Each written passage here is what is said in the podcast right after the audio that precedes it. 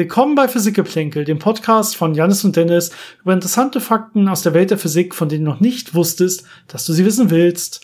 Hallo Janis. Hallo Dennis. Du siehst wieder etwas gesünder aus. Wie geht's dir momentan? Ja, ne, also so insgesamt geht's mir wieder einigermaßen gut, aber ich merke halt, dass ich noch extrem schwach bin und ja, Kondition ist gar nicht mehr vorhanden. Aber so vom, vom Gesamtzustand ist es, glaube ich, wieder einigermaßen okay. Ja, vielen, vielen Dank äh, für all eure Glück ja, vielen äh, Dank. Glückwünsche ist gut oder vor allem gute, gute Besserungswünsche. Äh, ich mache ja die ganzen Social Media Sachen bei uns. Äh, ich habe das aber natürlich alles an Janis weitergeleitet. War toll, dass ihr, dass ihr ihm da alle gute Besserung gewünscht habt. Für alle, die es noch mal ganz, die es noch mal, die gerade nicht wissen, worum es geht. Ja, um Silvester rum hattest du, glaube ich, äh, mit Covid-19 zu genau. kämpfen. Bis jetzt aber beim Berg. Dann starten wir jetzt einfach durch, würde ich sagen. Ähm, wir kämpfen außerdem gerade irgendwie mit einem Laptop-Lüfter und ich hoffe, der ist gerade nicht zu laut im Hintergrund oder springt gleich noch mal an oder so. Er sollte jetzt ähm, eigentlich der tot war sein, kaputt, oder? Ja. ja, er ist entweder halt tot, also ganz aus, in der Hoffnung, dass der Computer nicht zu heiß wird dann, oder er ist halt an und dann macht er richtig Krach. Das heißt, da muss mal ein neuer her. Ähm, gut, wir ziehen das einfach mal schnell durch und äh, ich versuche ein bisschen mehr Noise-Reduzierung rein zu, reinzuhauen am Ende, dann klappt das schon. Ja, willkommen noch mal im neuen Jahr. Ja, letztes, äh, letzte Woche hatte ich ja nur eine ganz kurze Folge hochgeladen. Jetzt dieses Mal auch mit Jannis.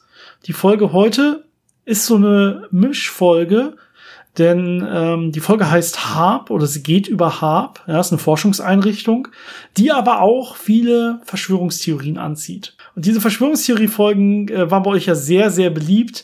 Äh, Harp hat aber auch selber ja interessante äh, Forschung aufzuweisen. Dementsprechend so ein bisschen eine Mischfolgung. Was ist eigentlich Harp? Was machen die da so? Äh, und dann aber auch, wie sieht das eigentlich mit den ganzen Verschwörungstheorien darum herum aus und äh, macht das irgendwie physikalisch Sinn? Und ihr wisst natürlich, wie bei allen Verschwörungstheorien, die wir besprechen, die Antwort ist äh, jetzt schon mal vorweg nein. Das macht natürlich überhaupt Sehr keinen überraschend. Sinn. Genau. Wir freuen uns auch über die ganzen vielen Fragen, die uns alle erreicht haben. Im Prinzip äh, von unserer letzten Folge, äh, das war die Silvesterfolge bis jetzt, die Silvesterfolge haben wir ja kurz vor Weihnachten sogar gedreht. Das heißt, wir haben jetzt mehrere Wochen ähm, Fragen von euch angesammelt. Und ähm, die gilt es jetzt langsam mehr oder weniger mit euch, äh, die gilt es jetzt langsam abzuarbeiten, wenn man so will, oder natürlich freudig äh, mit euch zu besprechen. Äh, ich glaube aber nicht, dass wir alles auf einmal jetzt schaffen werden. Da haben sich jetzt so viele angesammelt, dass wir es, glaube ich, ein bisschen aufteilen und so auf die nächsten Folgen ähm, ja verteilen einfach. Ich würde sagen, wir machen heute einfach irgendwie zwei oder drei Fragen vorweg und äh, dann starten wir einfach durch mit Harp. Janis, wie siehst du es? Ja, welche Fragen haben wir denn diese Woche? Ja, ähm, ich fange vielleicht mal mit einer Frage an, die uns über E-Mail erreicht hat. Hierzu nochmal natürlich gesagt, ähm, die E-Mail-Adresse, über die ihr uns erreichen könnt, physikgeplänkel at gmail.com. Physikgeplänkel zusammengeschrieben, geplänkel mit AE. Äh, ansonsten könnt ihr uns auch noch über unsere Social-Media-Kanäle bei Facebook und Instagram Physik-Geplänkel äh, schreiben und erreichen. Ähm, wir freuen uns immer über jede Nachricht. Und zwar schreibt der gute Mike, moin moin, ich habe eine Frage über die Zeit. Nichts ist ewig. Irgendwann ist das Universum ja auch tot, in Anführungszeichen. Bleibt die Zeit aber beständig und läuft in die Ewigkeit, auch wenn nichts mehr existiert? Oder ist es dann komplett aus? Und noch eine kurze Frage. Endet das Universum im Eis oder im Feuer? Ja, das ist ja schon fast eine philosophische Frage. Man hört das auch schon an der Fragestellung, oder? Dass das ja, das ist ein bisschen weit weg von der Alltagsphysik, wo man wirklich dann auch Experimente machen kann und so weiter. Das heißt, wir können von vornherein schon mal sagen, diese Frage kann man einfach nicht ganz eindeutig beantworten. Aber wir können sagen, was so nach aktuellem Wissensstand und Theorien so ein bisschen, äh, wie das da so aussieht. Ähm, das mit der Zeit, die Zeit ist für uns, für die aktuelle Physik einfach eine, im Prinzip eine Dimension, ja, eine Dimension in den Formeln, die wir benutzen. Und äh, Einstein hat ja das Ganze so schön zusammengeführt als Raumzeit. Das heißt, es gibt drei Raumdimensionen und eine Zeitdimension, in der man sich bewegen kann. Und ähm, alle Raumzeit, die es so gibt, zusammen und alles, was da drin ist, zusammen, nennt man normalerweise das Universum. Das heißt, wenn ich jetzt sage, okay, irgendwann ist das ganze Universum tot, ja, das würde sowas heißen, wenn ich jetzt ein bisschen metaphysisch oder philosophisch rede, das Universum gibt es komplett gar nicht mehr. Dementsprechend gibt es auch eigentlich gar keine Raumzeit mehr. Und dann würde ich schon sagen, okay, dann gibt es auch keine Zeit mehr. Ja, also Zeit kann immer nur in diesem Zusammenhang existieren, wie zumindest physikalisch, wie wir das momentan als Raumzeit auch verstehen können. Der andere Ansatz, den man hier natürlich äh, haben kann, ist, ähm, wenn man sich anschaut, dass das Universum sich immer weiter ausdehnt und ausdehnt und ausdehnt. Und wenn man davon ausgeht, dass es auch wirklich so bleibt, das heißt, es wird einfach immer größer und immer schneller, immer größer, dann werden ja die Abstände zwischen allen Objekten immer größer und äh, die Entropie steigt und irgendwann hat man einfach gleich verteilt Strahlung im ganzen Universum. Das heißt, man hat keine Prozesse, äh, die mehr ablaufen, keine physikalischen und die Entropie ist ja quasi maximal und dann ist natürlich äh, dieser klassische Zeitbegriff über die Entropie nicht mehr möglich. Das heißt, man kann nicht mehr sagen, äh, der Entropie, Entropie-Pfeil gibt einem die Zeitrichtung vor. Äh, denn wenn die Entropie sich einfach nicht mehr ändert, weil sie ja maximal ist, dann hat man auch quasi keine Zeit mehr, die äh, voranschreitet. Aber natürlich kann man trotzdem noch äh, sagen, ich habe ja die Raumzeit, die sich ausdehnt und über diese diesen Zeitparameter in dieser Raumzeit kann ich trotzdem immer noch sinnvoll eine Zeit definieren. Ähm, das ist dann so ein bisschen glaube ich, die Philosophie, wie man seine Zeit messen möchte und äh, was man unter Zeit wirklich versteht. Damit hast du aber so ein bisschen direkt über die zweite Frage schon gesprochen. Also wie endet das Universum mal? Du hast es ja richtig gesagt. Irgendwann ist das Ganze, es ist quasi die komplette Energie umgewandelt in Strahlungsenergie, in Wärmeenergie. Ja, bei jedem Prozess, der irgendwie abläuft und Energie umwandelt, geht ja immer ein bisschen was in Wärme verloren und irgendwann ist dann mal alles umgewandelt. Ähm, und diese Strahlung, wenn das Universum sich weiter ausdehnt, wird auch immer weiter rot verschoben, also immer energieärmer. Ähm, jetzt ist die Frage nach, nach quasi nach Kältetod oder nach Hitzetod. Ja, das ist ein bisschen Definitionssache, muss man an der Stelle sagen. Aber es ist eher eine Art von Kältetod, so wie es momentan zumindest das Ganze hergibt. Ja, weil, weil es halt immer, weil dieselbe Energie auf einen immer größeren Raum verteilt wird. Das heißt, das Ganze wird insgesamt pro Quadratmeter quasi immer oder pro Kubikmeter immer energieärmer und ärmer und ärmer. Ähm, auch wenn das vielleicht für diese einzelnen Strahlungskomponenten selber äh, nicht gilt, wenn man das so will.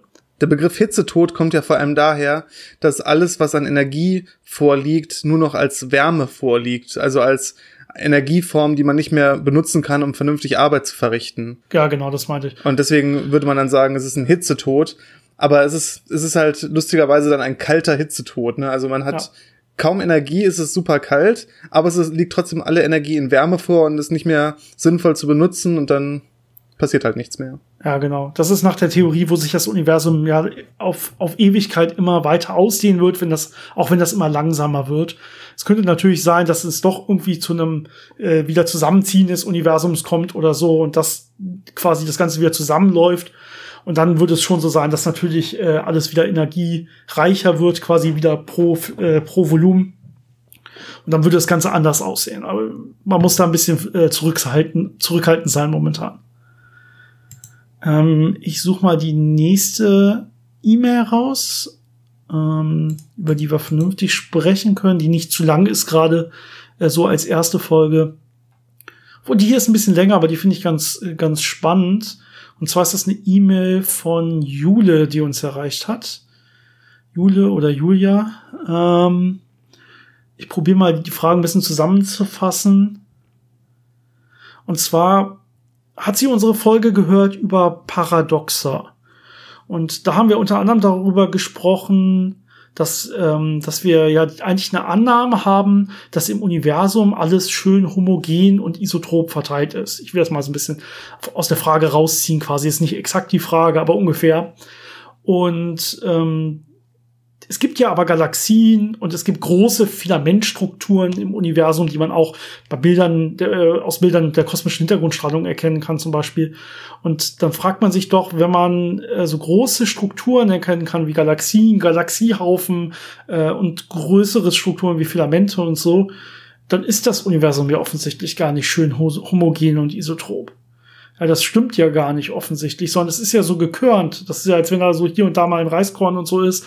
Und das ist ja genau das Gegenteil. Dann würde ja diese ganze Annahme gar nicht mehr stimmen und klappen, die wir da besprochen haben oder die wir da zugrunde genommen haben.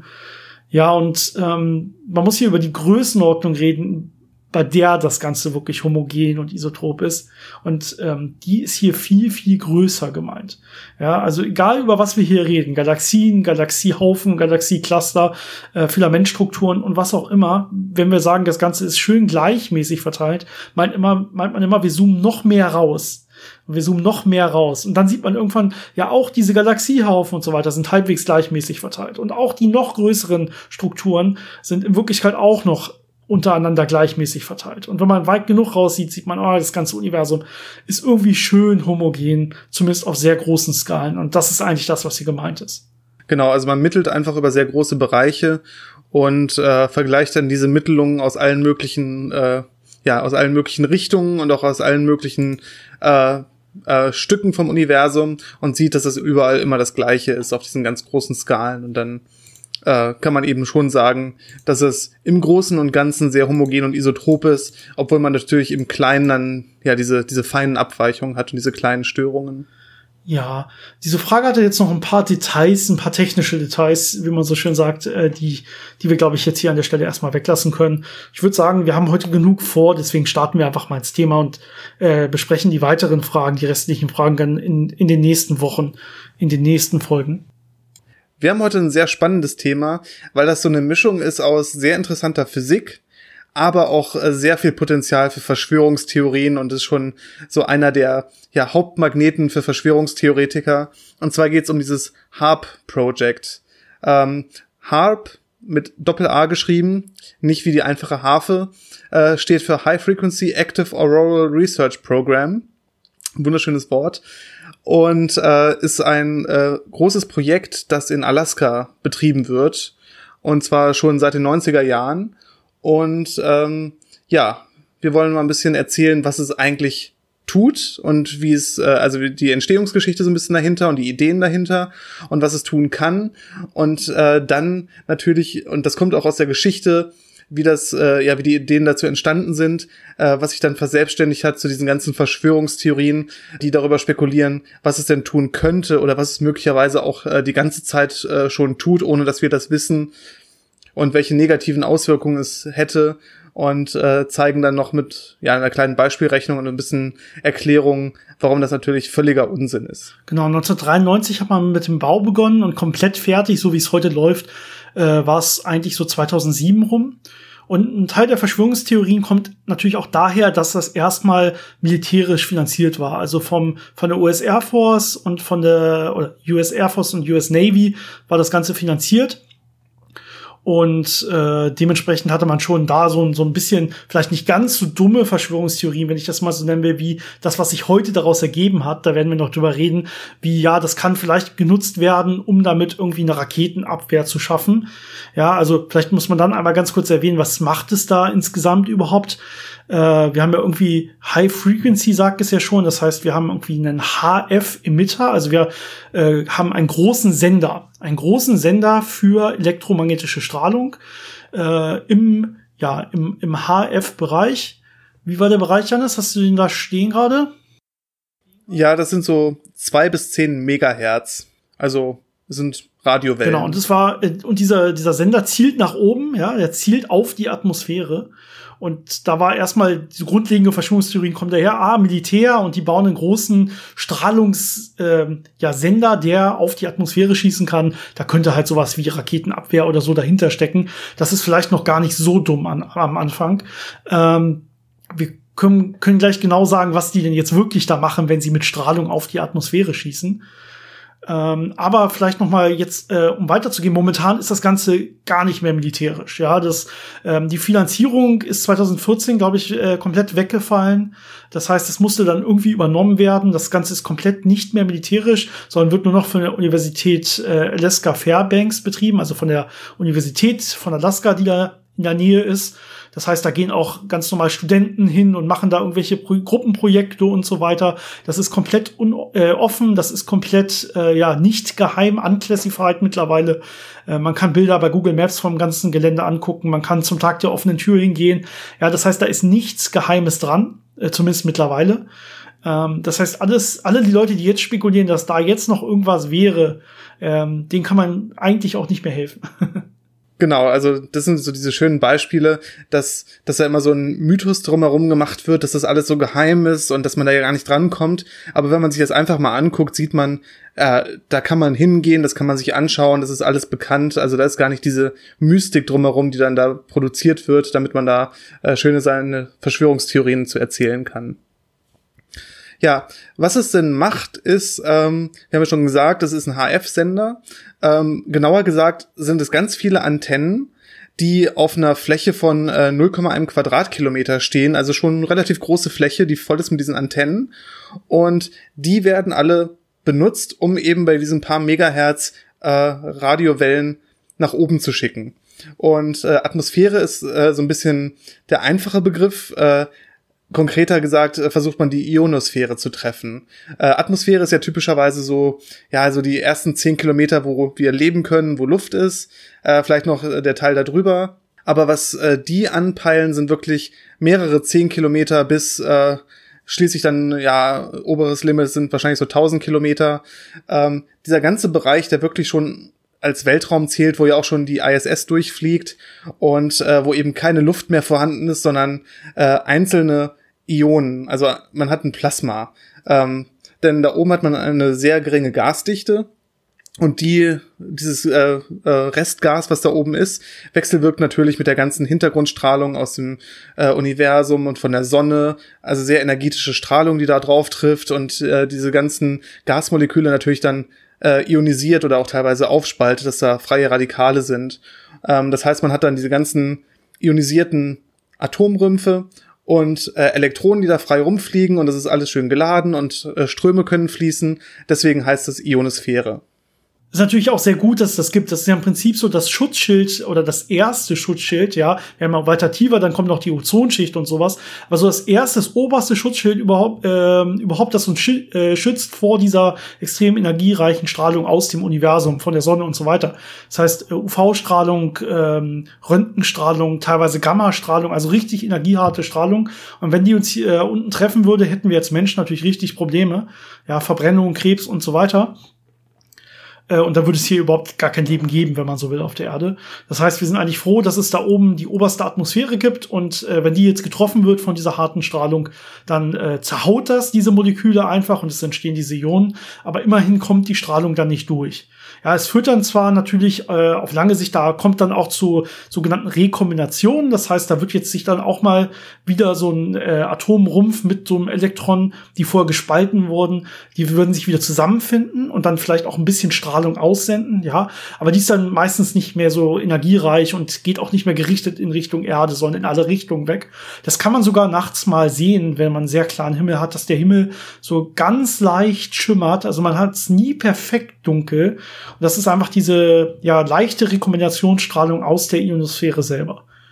Und das Ziel dieses dieses äh, Harps, äh, also dieses Experimentes, ist es jetzt eigentlich diese ähm, diesen Ionisationsprozess und die Strahlung, die jetzt auf die Erde trifft und diese Bildung der Ionosphäre und so weiter, all das genauer zu verstehen, genauer zu untersuchen. Ja, und jetzt könnte man sagen, okay, man macht einfach nur Beobachtungen. Also man guckt sich einfach die Ionosphäre an und guckt, was entsteht da, zu welcher Jahreszeit, zu welcher Tageszeit äh, und so weiter. Und das wird natürlich auch gemacht. Aber man dachte sich, noch besser wäre es ja, wenn man das irgendwie, wenn man bessere Laborbedingungen hinbekommen würde. Also wenn man irgendwie auch die Strahlung, die drauf trifft, zum Beispiel besser kontrollieren könnte. Und deswegen hat man einfach gesagt, okay, was ist denn, wenn wir selber von unten einfach mal Strahlung draufschicken und dann gucken, was passiert? Also was äh, wird dann induziert? Wie viele Ionen werden dann aufgespalten? Was kommt dann an Strahlung zurück? Äh, welche Ströme entstehen und so weiter? Und das kann man jetzt machen, indem man diese, diese HF-Frequenzen benutzt, diese Strahlung benutzt und dann relativ fokussiert halt auf diesen unteren Teil der Ionosphäre schickt und dann einfach äh, sich anguckt, was kommt zurück, was wird absorbiert und so weiter. Ja, das Ganze ist noch ein bisschen interessanter, denn ich habe ja nicht nur diese Ionosphäre an sich, sondern ich habe ja auch noch ein Erdmagnetfeld, das mit diesen ganzen geladenen Teilchen natürlich wechselwirkt. Und ähm, das sorgt dafür, dass am Ende dann richtige Ladungsströme in dieser Ionosphäre unterwegs sind. Und äh, die hängen auch sehr stark zum Beispiel mit Polarlichtern zusammen. Äh, Gerade in den Breitengraden, wo dieses Experiment ist, nämlich in ja im südlichen Teil von Alaska, da sieht man auch oft äh, Polarlichter, weil das genau dieser Bereich ist, wo der Sonnenwind so mit dem Erdmagnetfeld und mit den Teilen von der Ionosphäre interagiert, dass eben dieses schöne Leuchten zu sehen ist. Und äh, HARP ist auch in der Lage, äh, lokal so ein bisschen Polarlicht zu erzeugen, um auch das zu untersuchen. Und ähm, was der, Prinz, der Prozess dabei ist, ist, dass man äh, mit dieser äh, Radiostrahlung eine ganz leichte Erwärmung in einem bestimmten Bereich macht, um da die Aktivität äh, der Ionen ein bisschen zu verändern und damit diesen, äh, diesen elektrischen Strom, der da quasi fließt, zu modulieren. Und wenn man das geschickt macht, äh, kann man natürlich einmal nicht nur äh, Veränderungen in der Ionosphäre selbst sehen, sondern die Ionosphäre und diese geladenen Teilchen auch wieder zum Aussenden von elektromagnetischer Strahlung anregen. Und wenn ich das jetzt bei niedrigen Frequenzen mache, also eher so im Herzbereich, kann ich sehr langwellige elektromagnetische Strahlung erzeugen, ähm, die sich dann ja sehr weit weg bewegen kann, einfach nur dadurch, dass ich diesen äh, vorhandenen Strom an geladenen Teilchen mit Hilfe dieses Harp-Senders moduliere. Genau, das heißt, wir äh, verwenden irgendwie ein Megahertz-Signal dafür, um, um Hertz oder wenige Kilohertz-Signal zu erzeugen in der Ionosphäre.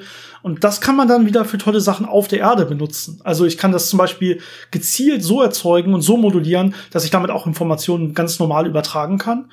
Ja, und kann ich zum Beispiel, weil langwellige Strahlung äh, im Normalfall in dem Bereich zumindest eine höhere Reichweite hat, kann ich, ähm, ja, wie du gesagt hast, erstmal viel, viel weiter kommen, aber zum Beispiel auch viel tiefer ins Wasser, wenn man will, äh, kommen. Ja, deswegen wird zum Beispiel, oder wurde es am Anfang zumindest auch angedacht, für eine äh, vernünftige U-Boot-Kommunikation das Ganze zu benutzen, weil ich damit einfach viel tiefer ins Wasser komme, weil diese Strahlung im Wasser nicht so stark abgeschwächt wird. Es hängt ja mal hier von der Wechselwirkung der Strahlung mit den jeweiligen Molekülen äh, zu, äh, davon hängt es immer ab, wie stark wird das Ganze absorbiert oder eben nicht. Das heißt, man muss sich immer angucken, welches Medium geht es hier. Manchmal ist langwellige Strahlung besser, manchmal ist kurzwellige Strahlung besser. Ähm, aber in dem Fall für diese ja, grundsätzliche Übertragung von Informationen rund um die Erde ist meistens diese kurzwellige Strahlung äh, extrem gut geeignet. Und so wurde das Ganze am Anfang auch teilweise mit genutzt. Ja, es gibt äh, sowieso schon relativ viele Anlagen weltweit für die Kommunikation mit U-Booten. Das sind aber meistens riesige Antennen-Arrays, also nicht nur diese 0,1 Quadratkilometer wie da, sondern teilweise noch wesentlich größere Anlagen, um eben diese niedrigen äh, Frequenzen hinzubekommen, um mit U-Booten kommunizieren zu können. Und die Idee hier war halt, dass man eben dadurch, dass man einfach äh, diesen relativ kleinen Sender nutzt, um in der Ionosphäre äh, dieses langwellige Signal zu erzeugen, dass man dadurch auch einfach Platz spart. Ähm, was man natürlich auch hat, äh, zugehörig zu diesem Harp-Sender, sind alle möglichen Messgeräte, um eben die ganzen Effekte, die man in der Ionosphäre kreiert, auch beobachten zu können bei verschiedensten Wellenlängen und äh, das eben auswerten zu können, um viel mehr darüber zu lernen, äh, wie die Zusammensetzung der Gase da oben ist, welche Wechselwirkung das mit dem Sonnenwind hat und was da noch alles passiert. Also schon ein sehr ausgereiftes, interessantes Experiment. Und ähm, ich glaube, ganz interessant ist die Geschichte dazu, also woher die Idee kam und was so die ersten äh, Versuche oder die ersten, ja, Motivationen waren, das zu machen, denn daraus kommen sehr viele von diesen Verschwörungstheorien, die dann später entstanden sind. Ja, da geht's um einen, äh, vor allem um die Arbeiten eines US-amerikanischen Physikers namens äh, Bernard J. Eastland.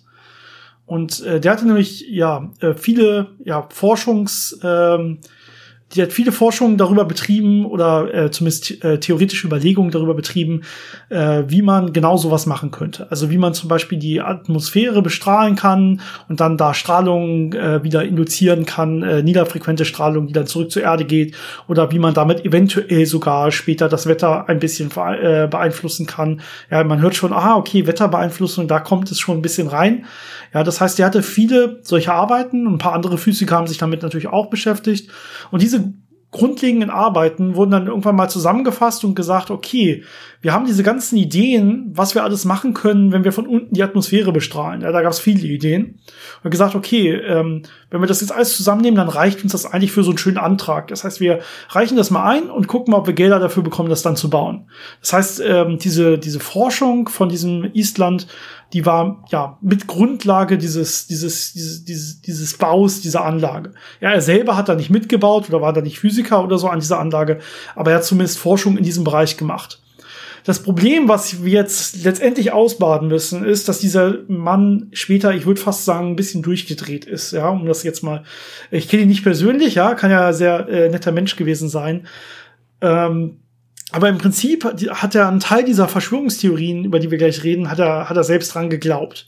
Ja, er hatte nämlich nicht nur die Ideen, ja, man könnte ja so ein bisschen jetzt Strahlung erzeugen und damit die Ionosphäre vermessen, sondern er hatte schon Ideen von einer Anlage, die mehrere hundert Mal so stark ist wie das, was letztendlich gebaut wurde. Und hat dann schon gesagt, okay, aber dann könnten wir wirklich Wetter, ähm, äh, das Wetter komplett damit manipulieren und wir könnten eventuell Erdbeben auslösen oder sowas, wenn wir es dann müssen. Ja, also ähm, er ist ein bisschen verrückt geworden an der Stelle und ähm, hatte auch ein paar Patente auf äh, genau solche Sachen. Ja, also da auf diese, auf seine Patente beruhen diese diese Geräte. Er hatte zum Beispiel ein Patent, das kann ich mal äh, vielleicht den Namen vorlesen, natürlich auf Englisch. Äh, das heißt Method and Apparatus for Altering a Region in the Earth's Atmosphere, Ionosphere and or Magnetosphere.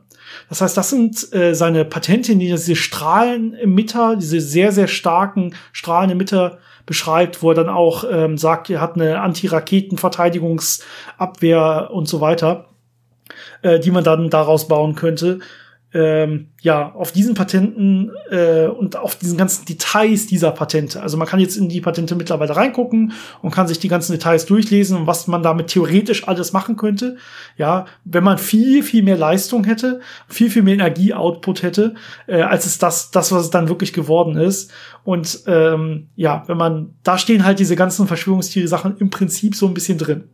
Ja, das Problem ist natürlich auch, dass viele von den Sachen einfach sehr spekulativ waren. Also das war ja auch wirklich noch äh, vor über 40 Jahren. Und das waren dann Ideen, dass man zum Beispiel ähm, die Ionosphäre oder die obere Atmosphäre so verändern könnte, dass da mehr Reibung entsteht. Das heißt, wenn da eine Atomrakete zum Beispiel durchfliegt, dass die plötzlich durch die Reibung viel zu heiß wird und da oben explodiert und gar nicht ankommen kann. Ähm, oder auch so Ideen, äh, weil es ja elektromagnetische Wellen gibt, die vom Gehirn ausgesandt werden und die man messen kann in so einem, äh, ich glaube EEG nennt sich das dann, äh, dass man das ja äh, andersrum natürlich auch beeinflussen können müsste, wenn man jetzt elektromagnetische Wellen richtig benutzt. Und daher kommen dann diese Ideen von ja, Mind Control, also Gedankenbeeinflussung. Aber das ist natürlich äh, hochspekulativ und man hat keine Ahnung, wie man das wirklich machen sollte. Ähm, aber natürlich schreibt man dann sowas in so ein Patent auch mit rein ähm, Gerade wenn man äh, vielleicht Gelder vom Militär haben möchte, äh, die natürlich immer sehr gerne in so Richtungen forschen möchten, äh, wo man vielleicht äh, Chancen sieht, dass man doch eine Überlegenheit herstellen kann. Auch diese Wetterbeeinflussung, die natürlich dann irgendwo mit angedeutet wurde, ist natürlich viel, viel schwerer, als äh, einfach ein paar elektromagnetische Wellen da irgendwo hinzuschießen. Und äh, bis heute hat man ja noch keine vernünftigen Wege gefunden, außer so ganz kleinräumige Wolken abregnen zu lassen, äh, um Wetter massiv zu beeinflussen. Sonst könnte man ja viele Sachen äh, sehr gut nutzen, um zum Beispiel äh, große äh, Wirbelstürme zu verhindern, die sehr viel Schaden anrichten, oder Dürren zu verhindern, indem man da äh, Regen erzeugt. Also wenn man Wetter beeinflussen könnte, wäre das natürlich auch eine positive Möglichkeit, aber ja, das ist natürlich sehr spekulativ. Genau. Es, äh, neben dieser, neben diesen Patenten ähm, äh, von, von Island äh, gibt es noch eine weitere Sache, die mittlerweile die oder die zwischendurch diese ganzen Verschwörungstheorien angeregt hat. Und äh, das ist eigentlich ein bisschen ein Unverständnis der Physik dahinter.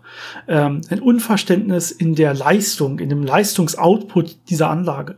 Denn dieser, der maximale Leistungsoutput, der, die maximale Sendeleistung ist eigentlich 3,6 Megawatt. Ja, in diesem HF-Signal von zwei bis zehn Megahertz oder so kann es maximal mit 3,6 Megawatt das Ganze aussenden, auf einen relativ großen Raum verteilt. Ähm, das ist dann letztendlich eine Leistung von ungefähr 36 Milliwatt pro Quadratmeter, die dann noch ankommt in der Ionosphäre, wenn ich das Ganze nach oben schicke.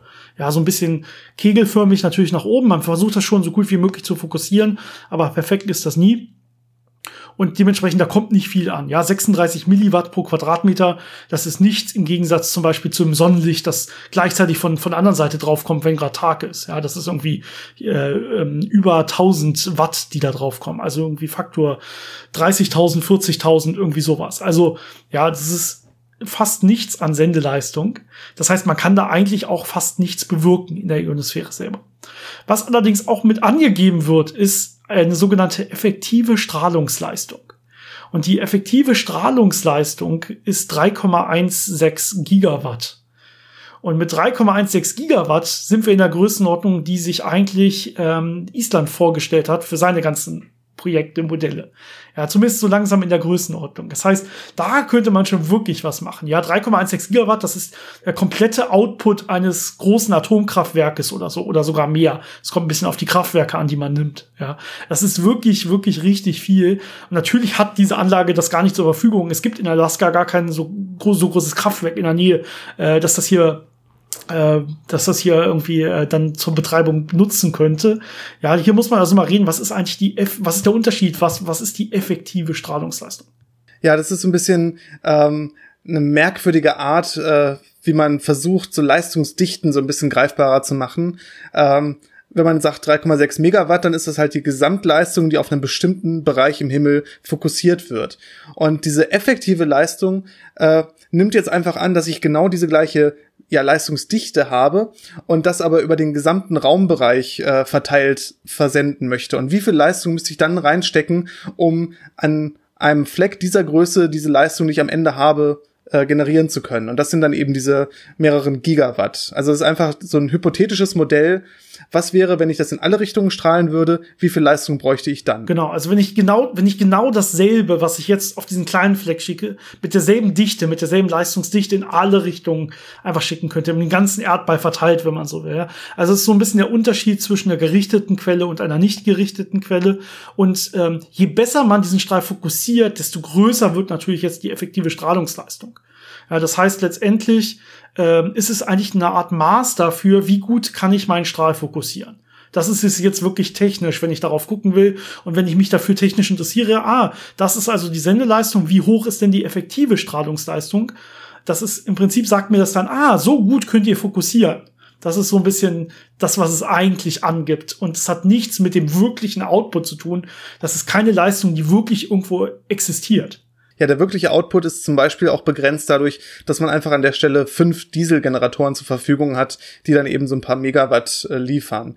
Äh, die ursprüngliche Idee von Eastland war, ähm, eben viel mehr Leistung zu generieren durch Gaskraftwerke, die versorgt werden von dem ganzen Gasvorkommen, die man im Norden von Alaska hat. Ähm, lustigerweise hat er natürlich auch für die Firma gearbeitet, die diese Gasvorkommen erschlossen hat und natürlich Probleme hatte, äh, das Gas irgendwo äh, vernünftig an einen Abnehmer zu bringen, weil im Norden von Alaska äh, kann man das Gas zwar schön fördern, aber man muss es natürlich auch loswerden. Und äh, ja, es gibt dann Pipelines, die gebaut wurden, das ist natürlich äh, sehr teuer. Äh, man kann das auch mit äh, Schiffen äh, wegfahren, ist aber auch sehr teuer. Und die Idee war halt, äh, dass es ja ganz interessant wäre, wenn man dieses Gas einfach benutzen könnte zur Energiegewinnung für eben so ein riesiges äh, Projekt, womit man dann möglicherweise eben alle möglichen tollen Dinge machen könnte. Ja, kommen wir vielleicht mal ein bisschen genauer auf diese ganzen Verschwörungsideen. Man muss dazu sagen, teilweise haben sich da auch noch mal offizielle ähm, ja, US-Militärs und, und Bürgermeister und so teilweise ein bisschen schlecht ausgedrückt oder wurden halt, deren Zitate wurden teilweise komplett aus dem Zusammenhang gerissen. Und äh, solche Zitate von offiziellen Personen werden jetzt auch immer gerne genommen, um zu sagen, hey, da passiert mehr. Also was auch immer das mehr jetzt ist. Wir haben ja schon mal angedeutet oder gesagt, ja, Wetterkontrolle könnte zum Beispiel sein, indem ich ähm, an einer Stelle das, äh, die, die, das, die Luft oder das Wasser zum Beispiel extrem erhitze, könnte es sein, dass da dann auf einmal ein Wirbelsturm entsteht, wenn man so will. Ja, da gab es äh, Theorien, dass das äh, öfter auch gemacht wurde dann könnte ich natürlich damit vielleicht sogar Erdbeben auslösen, wenn ich diese Strahlung, diese extrem energiereiche Strahlung irgendwo hinschicke.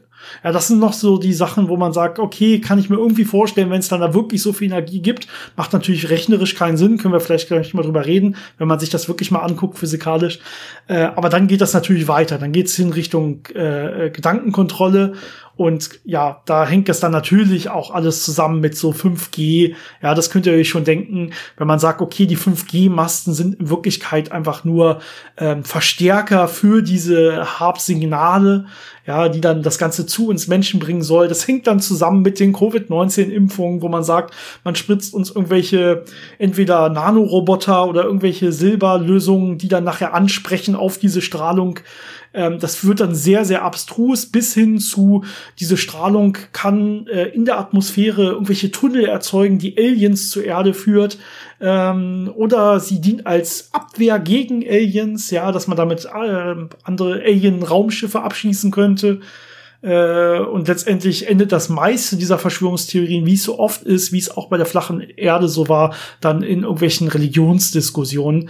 Ähm, also äh, ist das hier in Wirklichkeit äh, eine Anlage vom Teufel gegen Gott gerichtet und so weiter die dann natürlich die Apokalypse hervorruft natürlich. oder äh, meinetwegen auch die neue Weltordnung, was auch immer das dann äh, sein sollte.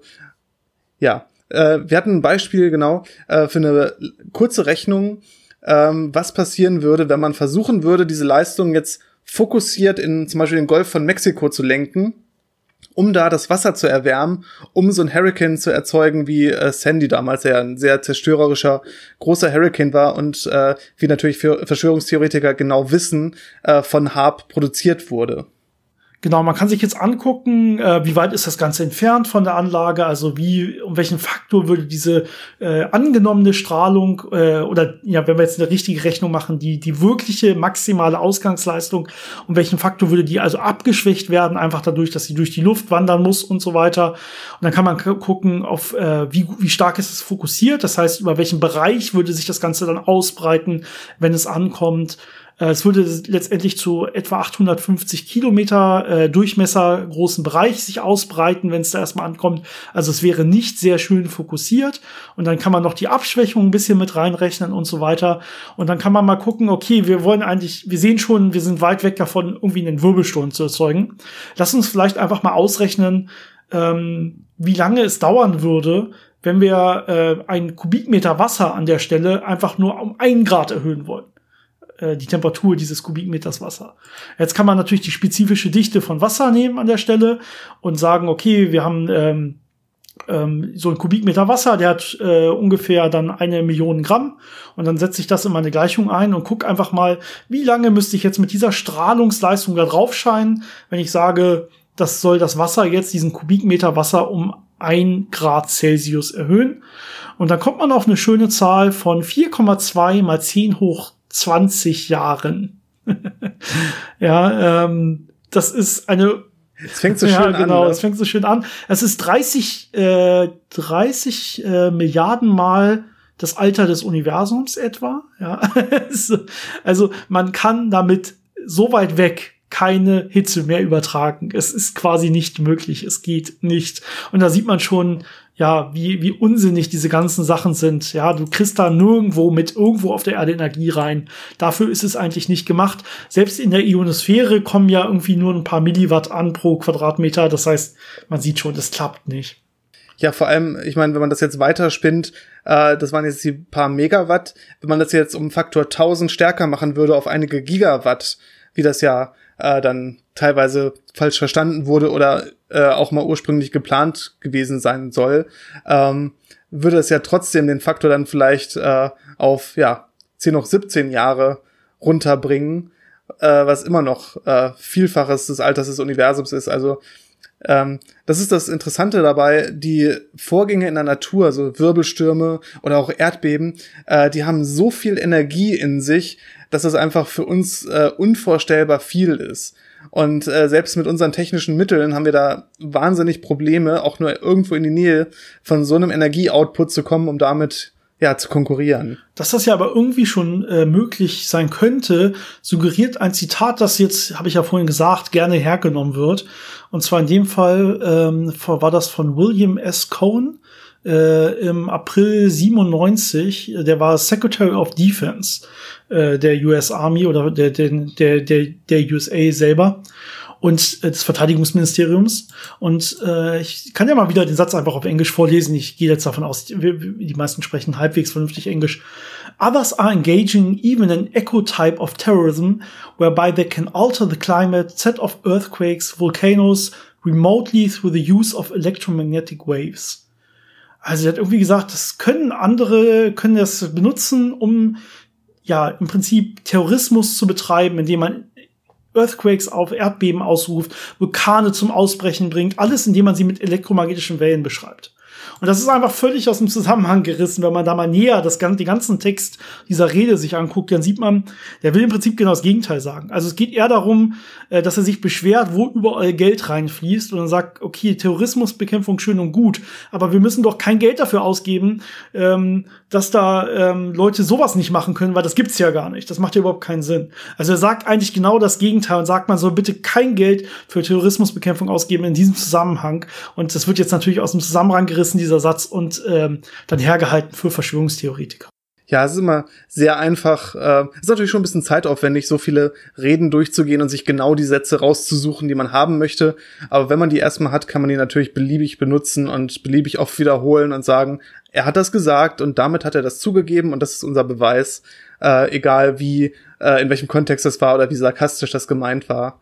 Ähm, aber es ist ja ein bekanntes Muster. Genau, es hat sich noch wer sehr unglücklich ausgedrückt. Also diesmal gar nicht so richtig aus dem Zusammenhang gerissen, sondern einfach, man kann ihn sehr schnell falsch verstehen, wenn man denn von dieser Schiene der Verschwörungstheorien kommt. Und das war ein äh, David Walker. Und ähm, der war im Prinzip äh, einer der, der Chefs der Air Force zu der Zeit, äh, als diese Übergabe mehr oder weniger stattfand. Also das Ganze aus dem Militärbesitz dann rüberging zum Besitz der University äh, äh, of Alaska. Und der hat dann gesagt, we are moving on to other ways of managing the ionosphere, which the HARP was really designed to do, to inject energy into the ionosphere to be able to actually control it.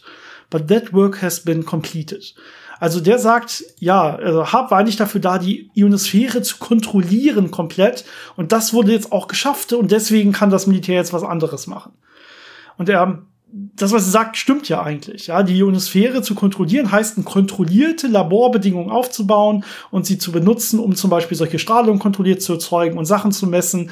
Und ähm, das wurde komplett erforscht, mehr oder weniger an der Stelle. Und deswegen geht das Militär jetzt weg. Natürlich in Wirklichkeit auch noch, weil dann Gelder entzogen wurden im großen Maß und so weiter. Das heißt, dieser Satz stimmt eigentlich und wenn man ihm da nicht noch zusätzlich was unterstellt, ist das eigentlich okay. Aber man kann das natürlich auch falsch verstehen. Ne? Das ist so ein bisschen das Problem.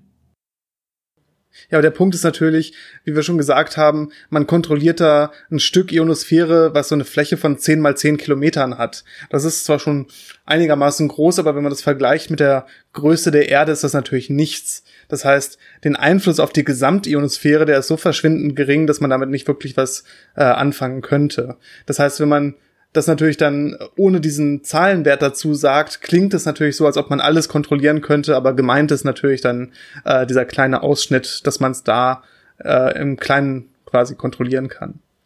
Ähm, ich finde, keine Verschwörungstheorie ist komplett, äh, ohne dass natürlich auch noch Chemtrails oder wie man unter Verschwörungstheoretikern meistens sagt, Chemtrails äh, auftauchen würden.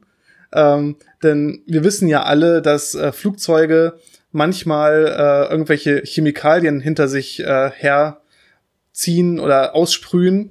Äh, die Chemikalie ist meistens natürlich Wasser, ähm, das da kondensiert. Aber äh, natürlich kann man da böse Sachen unterstellen und äh, natürlich äh, wird dann auch Harp mit diesen Chemikalien wechselwirken, gerade wenn jetzt diese Chemikalien dann in, äh, von Menschen aufgenommen und ins Gehirn gelangen, äh, dann kann natürlich Harp äh, die Gehirne beeinflussen, das alles steuern. Das ist natürlich auch klar. Ne? Ähm, klar. Ist auch immer sehr schön, wie das dann, wie doch, äh, wenn man eine Verschwörungstheorie hat, irgendwie auf irgendeinem Weg immer alle anderen Verschwörungstheorien natürlich auch damit äh, reinkommen und damit zu tun haben. Ja, ist auch, äh, auch diese Zusammenhänge. Also wenn man zum Beispiel sagt, 5G kann, die 5G-Masten können HARP weiterleiten und die ganzen Telefonmasten können alle das HARP-Signal weiterleiten und dann äh, die Menschen auf der ganzen Welt erreichen, mehr oder weniger. Aber es basiert ja alles auf anderen Frequenzen. Ja, die laufen ja alle auf komplett unterschiedlichen Frequenzen. Wir haben irgendwie ungefähr 24 Gigahertz beim 5G-Netz. Ja, und wir haben jetzt äh, irgendwie so um die zwei bis zehn Megahertz bei HARP wieso sollte denn, wieso sollten denn das 5G-Netz auf einmal diese, diese 2 Megahertz Strahlung weiterleiten? Das geht physikalisch, technisch einfach so gar nicht. Ja, das macht überhaupt keinen Sinn. Ähm, also da machen sie sich eigentlich physikalisch ist, ist da komplett Unwissenheit, was einem dann leider äh, zu solchen Überlegungen anführt. Ja, das ist halt ein, ein, Sender, der kann das halt, das ist halt eine Antenne. Ja, aber nicht jede Antenne kann alles. Ja, äh, genau der Punkt ist ja, dass diese sehr kleine äh, sehr kleinen äh, Frequenzstrahlung, die dann auf Gehirnwellen zielt. Also wenn ich so im Bereich bin von 10 Hertz, 20 Hertz, 30 Hertz, Ja, das ist ja diese Strahlung, die entsteht nicht bei Hab selber, sondern die entsteht durch Modulation in der Ionosphäre und kommt dann von dort in Richtung Erde. Die könnte Hab selber nicht erzeugen, das hatte Janis vorhin gesagt, weil dann die Antennen zum Beispiel auch viel größer sein müssten, teilweise richtig, richtig groß. Und das kann man teilweise hier gar nicht bauen, so groß müssten die sein. Ja, das heißt, man findet hier natürlich auf der Erde auch keine Antenne, die das weiterleiten kann vernünftig. Dann könnte man sie ja auch bauen, dass sie es aussenden halbwegs vernünftig. Das geht einfach alles physikalisch nicht von äh, nicht nicht äh, und ja, nicht machbar. Ja, aber man sieht schon, okay, Hirnfrequenzen habe ich gerade gesagt, 10 Hertz, 20 Hertz, 30 Hertz und so, das sind dann die Frequenzen, die dann da oben erzeugt werden können an der Ionosphäre. Daher kommt dann natürlich auch diese Verschwörungstheorie, haben wir das direkt auch mit abgedeckt, würde ich sagen. Ja, das ist ja auch immer so dieses, dieses Mustersuchen oder dieses äh, Suchen von Ähnlichkeiten. Das heißt, wenn irgendwas eine ähnliche Frequenz wie was anderes benutzt, dann muss es das entweder beeinflussen oder äh, zusammenhängen.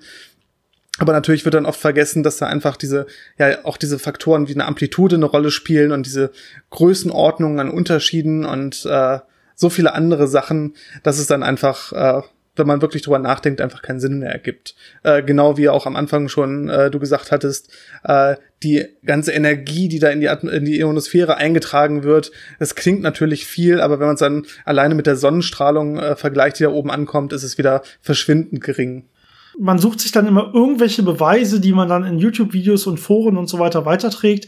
Ähm, was gerne gemacht wird, ist, dass man auch noch in weiteren Patenten sucht, die dann über die Jahre so rauskamen. Und man liest sie natürlich nicht genau durch oder versucht zu verstehen, was die wirklich physikalisch bedeuten, sondern man guckt dann einfach nach so Buzzwords. Man guckt einfach an, wo kommt Laser, wo kommt Defense, wo kommt irgendwas mit, mit, mit Klimaveränderung drin vor, mit Ionosphäre und äh, die nimmt man dann her und sagt, hier wieder ein Patent auf so ein Höllengerät, mehr oder weniger. Und äh, wenn dann noch irgendwie ein Teil classified ist vom US-Militär, also geheim, als geheim eingestuft, dann ist allen direkt klar, wer dahinter stecken muss und dass das natürlich eine große Verschwörungstheorie ist. Also man, man, die, die Verschwörungstheoretiker selber wollen meist schon Beweise sehen, aber die müssen nicht richtig sein. Ja, die können auch leicht überprüfbar falsch sein. Das reicht. Das ist egal, weil man überprüft sie einfach nicht. Genau. Ich weiß nicht, ob wir zu weit gehen müssen, um dann wirklich jetzt noch über irgendwelche UFOs oder über äh, einen Kampf äh, Gott gegen den Teufel zu reden. Ich glaube, das hat so wenig äh, mit wirklicher Physik noch zu tun, dass wir das auch nicht mehr überprüfen können. Ja. Äh, haben wir ja genau, angedeutet. Genau. Also wir haben über Frequenzen und Sendeleistungen und Amplituden und so geredet. Das macht alles Sinn und da kann man alles relativ schnell sagen, okay, das ist so viele Größenordnungen weg, das klappt einfach nicht. Oder Sachen sind einfach nicht kompatibel. Ja, 5G-Masten sind einfach nicht kompatibel, tut uns leid. Das, das klappt nicht, ja, rein physikalisch. Ähm, ja, und manche Sachen sind einfach so weit weg, da kann man dann auch nichts mehr zu sagen, natürlich ja, ähm, ich würde sagen, Janis, das, das war's an dieser Stelle für die erste Woche in diesem Jahr, oder? Was sagst du? Ja, da kann man jetzt auch nichts mehr hinzufügen. ich weiß immer nicht, ähm, wie sehr einem das, das Gehirn doch am Ende kaputt macht, wenn man zu sehr über solche Sachen nachdenkt, die einfach so weit weg sind von der Realität. Aber es ist immer spannend und lustig. Und manchmal lernt man auch was dabei. Und gerade bei dem Fall ist es ja wirklich so, dass man äh, dann mal irgendwie mitkriegt, da gibt es diese Verschwörungstheorien und denkt sich, ja, okay, wieder eine andere Verschwörungstheorie. Aber wenn man dann anguckt, was da eigentlich für echte Physik gemacht wird in diesem Projekt, ist das super spannend. Und das ist was, wo man sich eigentlich gar nicht mit auseinandergesetzt hätte. Also wenn die äh, das als Wissenschaftskommunikation geplant hätten, wäre das natürlich der beste Weg, einfach solche Verschwörungstheorien zu sehen, dass man äh, Aufmerksamkeit für das Projekt bekommt und äh, dementsprechend äh, vielleicht Leute auch über die wahre Physik informiert. Ähm, anscheinend hat es aber nicht so gut geklappt, äh, weil ja das Funding äh, wirklich damals ausgelaufen ist und das dann von der äh, University of Alaska Fairbanks ja, äh, übernommen werden musste, um es überhaupt weiter zu betreiben. Ja, was da mittlerweile jetzt stattfindet, ist auch wirklich eine Überwachung der Ionosphäre, also auf alles quasi, was auf die Erde trifft. Man kann Meteorschauer da sehen und wie sie sich verhalten und was die nachher dann in der Ionosphäre anrichten und man kann die ganze Strahlung immer äh, beobachten, die jetzt da entsteht. Also es ist mehr dieser beobachtende Aspekt letztendlich und weniger, dass ich erzeuge selbst was und mache dann Experimente daran. Ähm, das ist ein kleinerer Teil, äh, wenn es heute überhaupt noch vernünftig gemacht wird. Ja, ich sehe noch ein, zwei Experimente, die damit laufen, aber der Großteil ist wirklich einfach Beobachtung der Ionosphäre und der, der Strahlung, die dort entsteht und des, des Plasmas der Ionosphäre, das da gebildet wird und so weiter. Das ist die, die Forschung, die da heutzutage eigentlich betrieben wird. Äh, auch wie gesagt von Studenten und so weiter der Universität. Also da ist nichts geheim. Man kann überall hingehen und man sieht auch, dass da kein großes Kraftwerk in der Nähe ist, was überhaupt diese Art von Output erzeugen kann.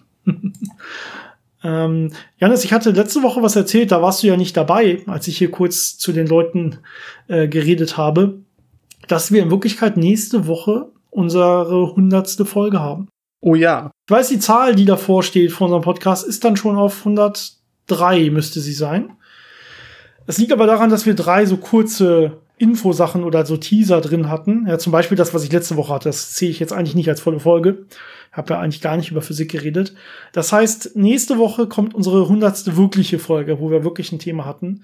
Und da werden wir ein paar, ein paar Fragen wieder beantworten, denke ich. Da haben wir eine große Liste, die wir abarbeiten. Aber ansonsten kommt, glaube ich, von unserer Seite einfach kein eigenes physikalisches Thema, sondern wir beschäftigen uns einfach mal mit allem, was so kam, ja, in den, äh, was so war in den letzten 100 Folgen. Also was, äh, was haben wir besonders oft behandelt, was haben wir quasi gar nicht behandelt, was kam gut bei euch an. Wir haben natürlich Statistiken, äh, die wir dann uns mal gemeinsam anschauen können, was kam besonders schlecht an. Wir haben äh, unsere aktuelle Themenliste, was ist da alles noch so drauf. Ja, da können wir euch mal ein paar Sachen die wir noch irgendwann planen, äh, vortragen und ihr schreibt uns dann dazu am besten eure Meinung und schlägt, schlagt uns dann noch neue Themen vor. Also wir werfen einfach mal so einen, so einen Blick zurück auf die, auf die ersten 100 Episoden. Und äh, unser letztes Jahr, das sei schon mal vorweggenommen, ist auf jeden Fall super gelaufen. Vielen, vielen Dank dafür. Und wir hoffen, dieses läuft äh, dementsprechend genauso gut oder beziehungsweise geht genauso gut nach oben. Also es läuft dann natürlich um, äh, umso besser. Ja, ich glaube, das war's für diese Woche, oder Janis? Ich verabschiede mich. Äh, macht's gut, bis nächste Woche. Das wird eine tolle Folge. Äh, verlasst euch drauf. Ciao. Bis zum nächsten Mal.